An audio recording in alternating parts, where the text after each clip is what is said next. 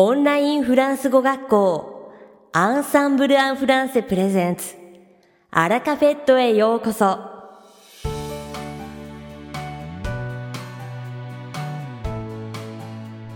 ボンジュール c'est Daisuke, professeur chez Ensemble en français. Comment allez-vous? こんにちは。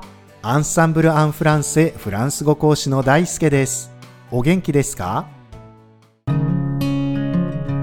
先日、凱旋門やモンマルトルの方へ散歩した時、以前に比べて随分日本人の観光客を街中で見かけるようになったなと感じました。アメリのカフェで休憩していたんですが、アメリはやっぱり今でも日本で人気がありますよね。たくさん日本人観光客が来ていましたよ。一時に比べると日本人の数はかなり少なく、ちょっと寂しい気はするんですが、やっぱり同郷の人の姿をパリで見かけると嬉しくなりますよね。フランスに旅行する予定がある人は、スリなどにはもちろん気をつけながら思う存分楽しんで、臆することなくバンバンフランス語を使ってほしいなと思います。こっちがフランス語を話しているのにすぐに英語を使われちゃったりして凹むかもしれませんが、それは僕でも観光地に行くと未だに英語で返答されることもありますので、通じてないから英語にされたとは思わずに、観光客だからフランス語を話せないだろうと思い込まれているだけと思って、怖がらず大きな声でフランス語で話してくださいね。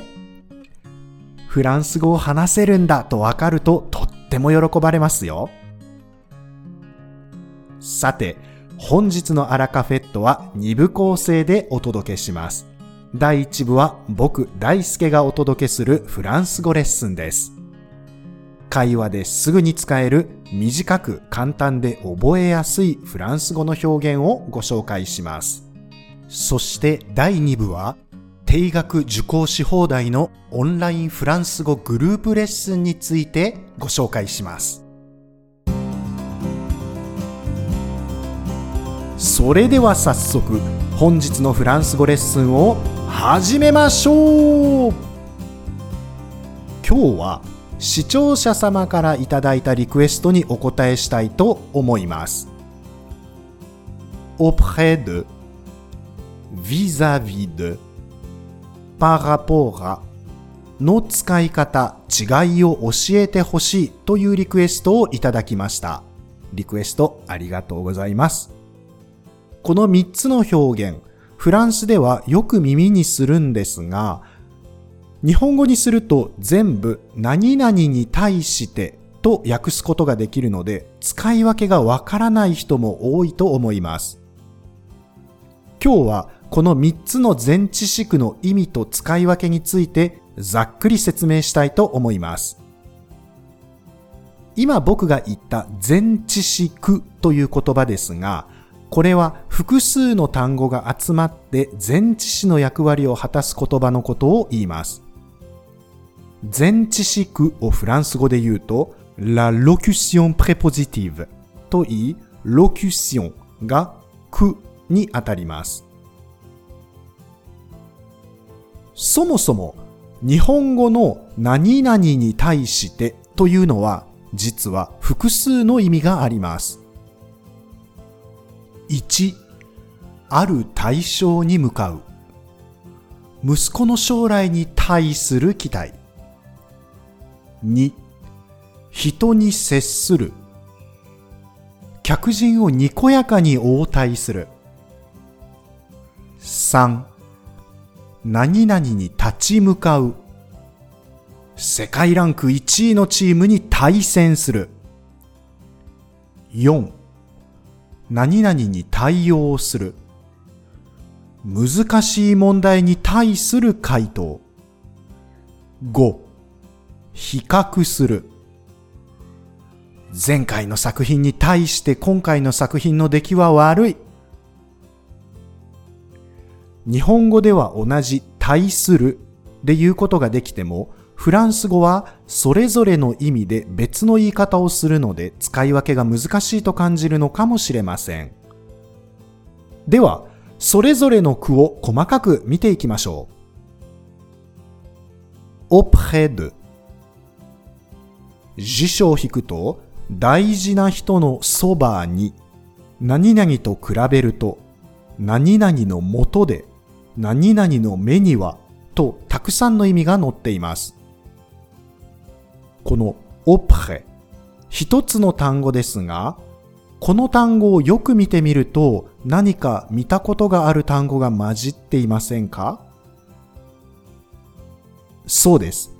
près 何々の近くにという意味の単語で場所を言うときとかによく使いますよね。auprès de もいろいろ意味はありますが大きなイメージで捉えると près と同じように何々の近くで、何々のそばでは、何々を近くから見るとという対象になっているものの近くからそれを見たところ、近くで何々をするというような意味があります。例えば、Il est resté toute la nuit à l'hôpital auprès de sa femme. 彼は妻に付き添って一晩中病院で過ごした。妻のもとで妻のそばでという意味ですね。auprès de にはそういうイメージがあると思って次の例文を見てみましょう。Il faut se renseigner sur les remboursements auprès de la compagnie qui a organisé ce voyage. Il faut se renseigner sur les remboursements auprès de la compagnie qui a organisé ce voyage. Il faut se renseigner sur les remboursements auprès de la compagnie qui a organisé ce voyage. 返金については旅行を企画した会社に対して問い合わせてください。この場合、旅行を企画した会社のところで会社の元に行って問い合わせるという意味で旅行を企画した会社に対して問い合わせると訳すことができます。vis-à-vis de これも辞書を引くと何々と向かい合って何々に対して何々と比べてと出てきます。さあ、今回はこの v に注目してみましょう。何か知ってる単語に似てませんか？そう、visage 顔です。これは顔と顔が向かい合っている様子、対象のものが目の前にある様子を表した言葉です。対象物に対して向かい合っているというイメージを持ちましょう。例えば、Dans la salle d'attente, nous nous étions assis vis-à-vis d'un touriste français. 待合室で私たちはフランス人観光客の向かいに座っていた。顔と顔が向かい合っている様子なのでイメージしやすいですよね。その向かい合っているイメージを持って次の文章を訳してみましょう。Ils n'ont pas encore décidé de la décision à prendre vis-à-vis de ce problème. Ils n'ont pas encore décidé de la décision à prendre vis-à-vis de ce problème.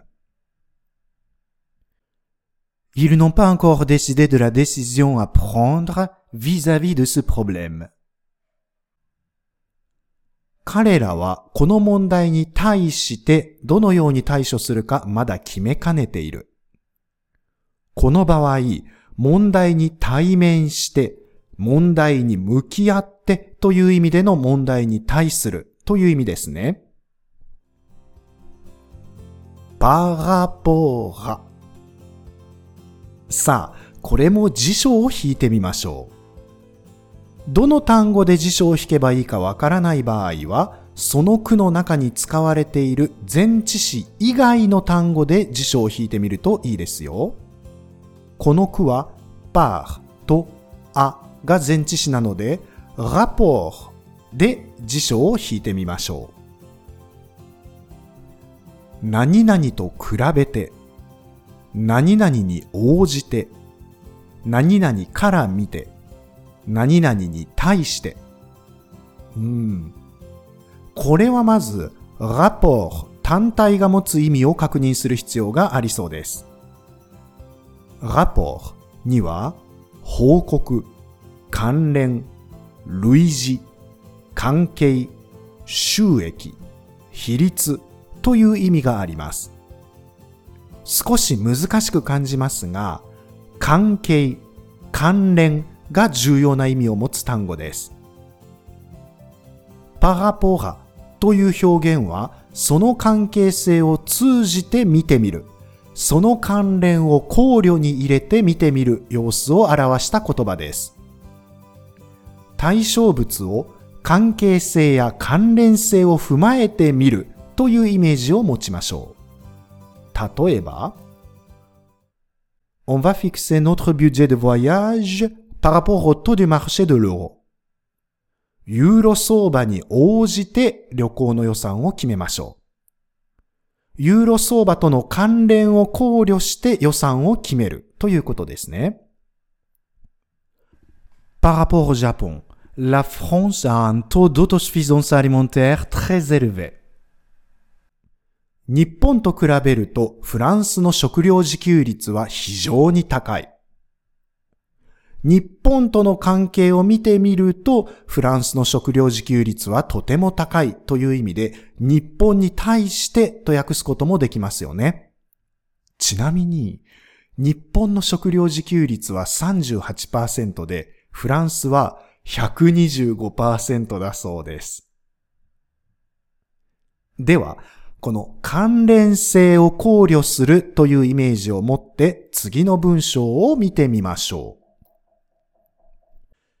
Le budget de l'expo Osaka Kansai a été 1,9 fois augmenté par rapport au budget initial, atteignant 235 milliards de yens. Le budget de l'expo Osaka Kansai a été 1,9 fois augmenté par rapport au budget initial, atteignant 235 milliards de yens. Le budget de l'expo Osaka Kansai a été 1,9 fois augmenté par rapport au budget initial, atteignant 235 milliards de yens. 大阪・関西万博の予算は当初の予算に対して1.9倍の2350億円に膨れ上がった。 最初の予算と今の予算の関係性を見てみると、比べてみるとという意味で、当初の予算に対してと訳すことができますね。さあ、ここまで、auprès de, vis-à-vis de, par rapport à という3つの何々に対してと訳すことができる前置詞を見てきましたが、日本語のどの意味の何々に対してに対してどれを使えばいいかというのがなんとなくわかりましたか？日本語にすると似たような意味、言葉になってしまう表現に出会って使い方がわからなくなった場合には、まずその言葉の本来持っている意味やイメージを確認すると、今まで気がつかなかったような違いを見つけることができると思います。辞書を引くってこういう面白さもありますので、ぜひ活用してみてくださいね。いかがでしたか？今回のように知っておくと役に立つフランス語の一言は、アンサンブルで配信しているメールマガジン、無料メールレッスンでたくさん紹介されています。ご興味がある方は、ぜひアンサンブル・アン・フランセのホームページから無料メールレッスンにご登録ください。それではまたアビアントアラカフェットは日本最大のオンラインフランス語学校アンサンブル・アン・フランスがお送りしています。続きまして番組の第2部はアンサンブルスタッフのよしこがお届けします今回は定額受講し放題オンラインフランス語グループレッスンについてご紹介しますフランス語を上達させるには苦手分野を作らないように総合的にレベルアップすることが大切ですそこで文法、会話、発音、ディクテ、読解とフランス語学習を網羅できる盛りだくさんのカリキュラムをご用意しています。気軽に参加ができ、参加できない日でもレッスンを録画したビデオも視聴することができるので、隙間時間をフル活用して勉強することができます。フランス語の学習が楽しくて仕方がない。日々上達していると実感できる。いつもモチベーションを高く保つことができる。そんな特別な空間で、ぜひフランス語付けになってレベルを上げて、楽しいフランス語ライフを送ってください。無料お試し期間がありますので、ぜひ体験されてみてくださいね。詳しくはオンラインフランス語グループレッスンのホームページをご確認ください。